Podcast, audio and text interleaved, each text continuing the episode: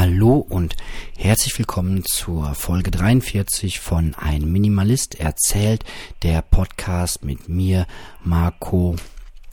Heute zum Thema Rudern. Nein, nicht dem Sport mit dem Boot, sondern dem Zurückrudern. Angelehnt an das äh, Buch Das Beste, was Sie tun können, ist nichts. Ich habe da schon oft genug was drüber erzählt. Heute soll es ein klein bisschen weitergehen in der Besprechung. Und hierbei geht es um die Fähigkeit, Dinge, die man einmal angefangen hat, nicht zu Ende zu bringen. Im Buch ist das äh, eine Renovierung von einem alten Haus, das sich der Autor gekauft hat und wo er natürlich erstmal anfängt, alles Grund zu sanieren und den Boden rausreißt, der sich herausstellt, äh, doch recht giftig ist. Und ganz am Ende erklärt ihm sein äh, sehr viel klügerer und erfahrener Nachbar, dass die beste Lösung es eigentlich gewesen wäre, den alten Boden einfach drin zu lassen.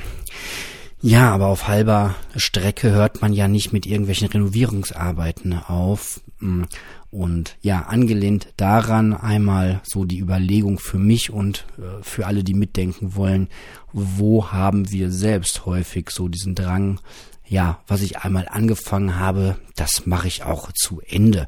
Das ist ja fast schon eine Tugend, wenn man so schön sagt. Ne? Was man anfängt, das bringt man auch zu Ende. Aber warum eigentlich?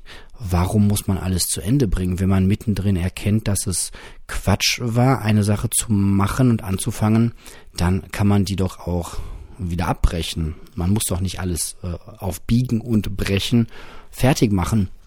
Das war eine Überlegung, die ich so noch nicht in meinem Leben integriert hatte ich war bisher auch so der ähm, Überzeugung, dass man, ja, wenn man einmal was zu Ende macht, äh, anfängt, dann macht man das halt auch zu Ende, dann zieht man das durch. Ist aber vom Vernunftsgedanken her Quatsch. So, ähm, weil warum sollte man was weitermachen, was irgendwie als äh, Fehler ist, was man begriffen hat, was ein Fehler ist. Und wenn man das einmal für sich so erkannt hat, ist es eigentlich auch sehr hilfreich und leichter, mal einfach neue Sachen auszuprobieren.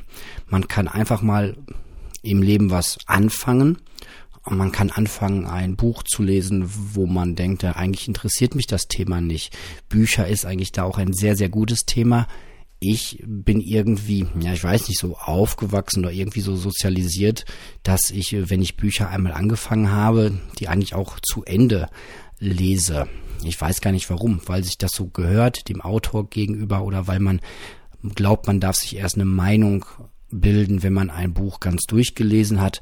Und mittlerweile denke ich mir, nein, wenn ein Buch es nicht schafft, mich irgendwie zu packen und zu, zu fesseln, dann kann ich auch in der Mitte aufhören. Da muss ein Buch zwar schon richtig, richtig, äh, ja, schlecht sein im Sinne von, dass es mir nicht gefällt, aber ähm, ja, das äh, ist auch schon vorgekommen, dass ich dann mittendrin aufgehört habe zu lesen und mir die Zeit des Weiterlesens auch wirklich gespart habe. Das gleiche gilt für Filme. Wie häufig guckt man irgendwelche Filme halb an und denkt sich, ja, jetzt gucke ich es halt auch noch zu Ende. Wenn man aber die Entscheidung trifft, das äh, gefällt mir nicht mehr, kann man im Grunde auch direkt aufhören. Vielleicht hat man im Kino dafür Geld bezahlt, da reinzugehen, aber unterm Strich ist die Lebenszeit dann vielleicht doch besser investiert, wenn man rausgeht aus dem Film und sich nicht bis zum Ende da durchquält, wenn es wirklich eine Qual ist.